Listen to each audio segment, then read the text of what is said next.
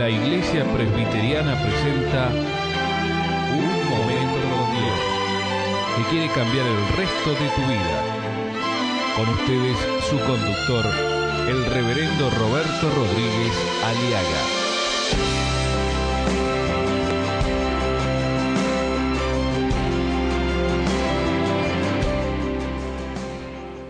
Los Hechos, capítulo 16, versículo 27 dice, despertando el carcelero y viendo abiertas las puertas de la cárcel, sacó la espada y se iba a matar, pensando que los presos habían huido. Mas Pablo clamó a gran voz diciendo, no te hagas ningún mal, pues todos estamos aquí. Él entonces pidiendo luz se precipitó adentro y temblando se postró a los pies de Pablo y de Silas y sacándolos les dijo, señores, ¿qué debo hacer para ser salvo? E- Ellos le dijeron, cree en el Señor Jesucristo y serás salvo tú y tu casa. Y él creyó a Dios. El suicidio es uno de los grandes flagelos de nuestra sociedad. Miles y miles de personas mueren diariamente por este, este método infrahumano, doloroso, cruel, que es el suicidio.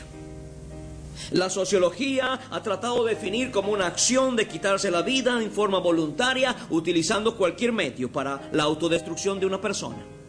Y la Biblia lo llama pecado porque desafía la autoridad soberana de un Dios, creador de todas las cosas, de un, del Dios todopoderoso que tiene en sus manos no solamente el sustentar nuestra vida, redimir nuestra vida, sino que es el único que tiene derecho de darnos y quitarnos la vida. La Biblia lo, habla, lo llama pecado al suicidio porque significa un cierto desconocimiento de que nuestra vida tiene un valor infinito, mi amigo. Usted no es cualquier cosa, usted vale para Dios. El suicidio lo único que trae son serias consecuencias de dolor, de ignominia, de dolor, de angustia, de soledad, de autoculpabilidad en los familiares que quedan vivos. Y sobre todo la ignominia de estar respondiéndole a toda la sociedad o a todo el pueblo, explicándole por qué murió mi ser querido. Lo digo esto por experiencia. Y es doloroso porque después demora en superar uno esa, esa crisis de haber perdido un ser querido.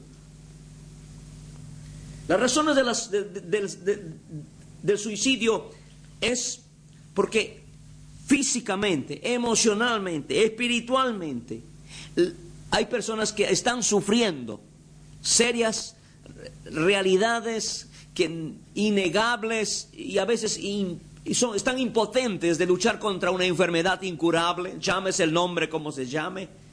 Personas que se sienten ya condenadas a morir y no quieren seguir sufriendo ni haciendo sufrir y optan por el suicidio. Y no se suicide, mi amigo. Sigamos luchando contra la enfermedad. Sigamos peleando, pero no pelee solo. Luche con y en el nombre de Jesucristo. Luche con la ayuda de Jesucristo, en el nombre de Jesucristo. Porque si Dios está con nosotros, ¿quién contra nosotros? Los suicidios son producidos también por las crisis emocionales de las personas. La depresión. La depresión neutraliza al ser humano. Lo ensimisma, lo paraliza. Y es ahí donde muchas personas empezamos a vegetar. La persona deprimida, la persona que no tiene razón de vida ni propósito de vida empieza a vegetar. Perdemos conciencia de lo que sucede a nuestro alrededor. En la Biblia hay cientos de casos de hombres o de personajes que han intentado morir, deseado morir o deseado quitarse la vida. Hay un personaje famoso conocido como Judas, por ejemplo, quien se suicidó.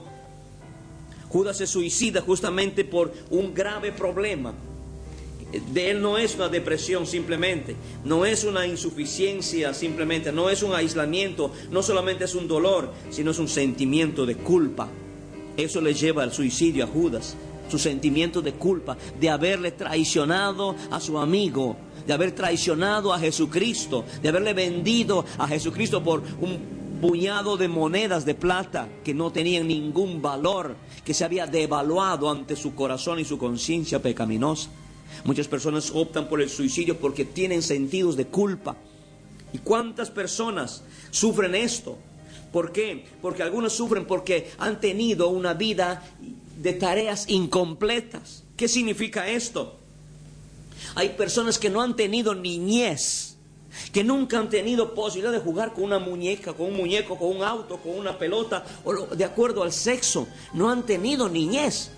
Han pasado de la niñez a la pubertad, de un golpe o de un, de un salto o otros que no han tenido pubertad o no han tenido adolescencia y desde temprano se han dedicado a criar a los hijos y a criar los hijos y han perdido muchas razones de vivir que eran necesarias parte de su desarrollo, de su crecimiento. Hay cosas que han sido incompletas en su vida. Son personas peligrosamente que pueden estar afectadas o son propensas a la depresión o, a los, o al suicidio o al deseo de no querer seguir viviendo más las separaciones emocionales de los padres. Lo digo en carne propia porque a mí el suicidio me quitó a mi padre, me separó afectivamente y emocionalmente de mi padre. Soy el único hijo de mi padre. Era muy amigo de él, muy compañero de mi padre. Éramos amigos con quien solíamos correr, brincar y saltar y jugar. Pero una mañana lo encontré colgado en una viga con soga en su cuello. Y le pregunté y le dije, papá, ¿qué has hecho? ¿Por qué has hecho esto? Explícame. ¿Y qué me iba a explicar si él estaba muerto? Mi amigo, mi amiga, todas estas cosas producen en el corazón heridas. Y si uno no es curado, y si uno no es tratado esto desde el punto de vista espiritual, uno, uno muere, uno pierde la razón de vida. Por eso predico este Evangelio, porque hay muchas personas que han sufrido separaciones emocionales de sus padres, ya sea por infidelidad conyugal, ya sea por deslealtad, ya sea por muerte, por suicidio. En el caso mío, por suicidio. Ha sido dolorosa la crisis que tuve, pero gracias a Dios le traigo un testimonio. Mire, le digo de corazón, no porque sea mejor que usted, lo he vivido en carne propia, sino que mi madre y yo y mi hermana, sí, mi hermana mujer, encontramos en Jesucristo la respuesta a esta situación. Y esto no es un asunto de terapia psicológica, no, es un asunto que tuvimos un encuentro personal con Jesucristo, quien es la vida. Él nos hizo libres. Perdonamos, supimos perdonar a nuestro Padre. ella perdonó a su esposo, mi madre perdonó a su esposo, a mi padre, yo perdoné a mi padre y me liberé para siempre.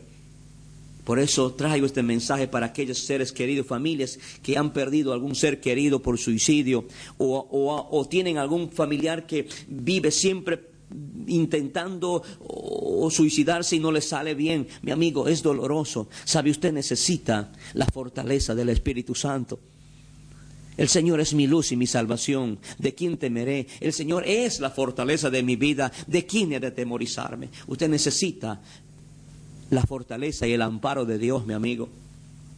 Hay otras personas que sufren, que, optan por el suicidio porque tienen traumas sin resolver, deudas de perdón, personas que han sufrido abusos sexuales. Cuando eran niños, han sido violados, o el, o el incesto, el, el, enojo, la bronca, la represión, la culpa, todas esas cosas tienen en sus corazones está guardando, es como una bomba de tiempo. Ya no pueden callar más el dolor que han sufrido, el trauma sin resolver. Se han frustrado en los estupefacientes, se han frustrado porque han buscado refugio en los estupefacientes. Algunos han buscado refugio en la religión, sin Cristo, sin esperanza. Algunos han buscado refugio en el alcohol, en la droga o en algún sentimiento de buscar un hombre que parezca, una mujer que se aparezca por allí como que me, me tranquilice este trauma sin resolver. Y se han frustrado, entonces han optado por el suicidio. Mi amigo, vana es la ayuda del hombre. Maldito el hombre que confía en el hombre, porque será solo como la retama en el desierto, pero bendito el hombre que confía en el Señor. Será como árbol junto a, a ríos o a fuentes de agua que da su fruto a su tiempo y su hoja nunca se cae. Se lo digo esto porque no hay otra esperanza. Y Jesucristo es la única esperanza de gloria que tenemos, mi amigo. Y esto no es asunto de religiosidad. No es asunto de que usted venga y se meta en un, en un, convento, un convento, o se meta en una capilla, o se meta en un templo. Eso no soluciona el problema. La solución está en que usted tenga un encuentro personal con aquel que dijo, yo he venido para que tengan vida y vida en abundancia. Usted necesita salvación, usted necesita pedirle perdón al Señor por sus errores, perdonar a los que le han ofendido, perdonar a los que le han violado, perdonar a los que le han abusado de usted, perdonar a los que le han, le han hecho enojar, perdonarle a los que le han hecho frustrar. Pídale, pídale perdón al Señor y perdone usted y usted encontrará vida y vida en abundancia. Abra su corazón a Cristo. Acéptele como Salvador personal. ¿Sabe por qué? Porque Jesucristo trae vida y vida en abundancia. No solamente los, traumas sin resolver son productos o son consecuencias o son medios o móviles para el suicidio en nuestra sociedad, no importando la edad, sino también son los asuntos sin terminar. Hay muchos asuntos en tu vida que no se han terminado.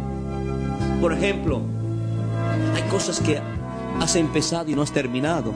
Una carrera que pudiste haber querido ser, una profesión que pudiste haber querido tener, un hogar hermoso que soñaste y se frustró, un proyecto de negocio que empezaste y soñaste y se frustró, una traición, una infidelidad, una, un rencor, un resentimiento sin perdonar, son cosas que te han llevado a, a tomar algunas decisiones como suicidarte o no querer seguir viviendo más?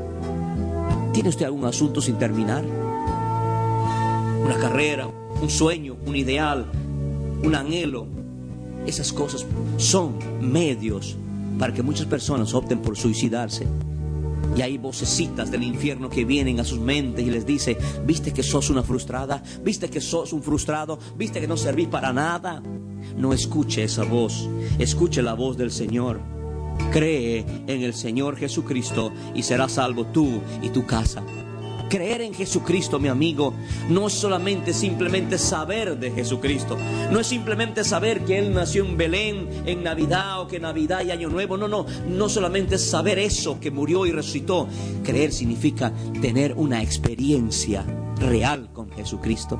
Es abrirle el corazón de un corazón necesitado que ha tocado fondo, que ha tocado lo más profundo del, del lodo cenagoso de su situación espiritual, moral o económica, lo que sea.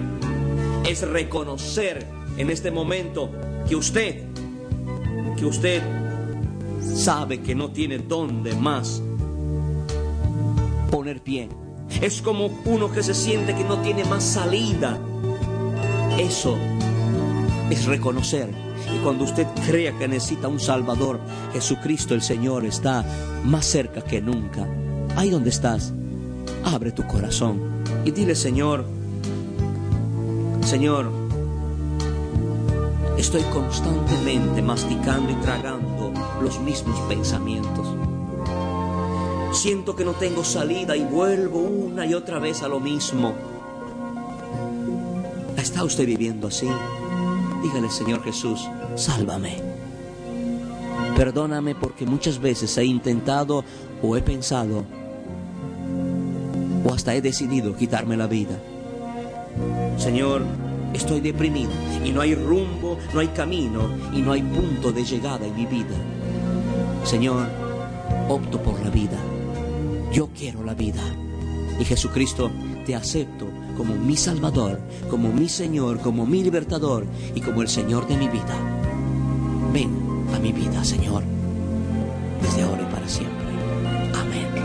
Escuchar nuestros programas ingresando a www.unmomentocondios.com.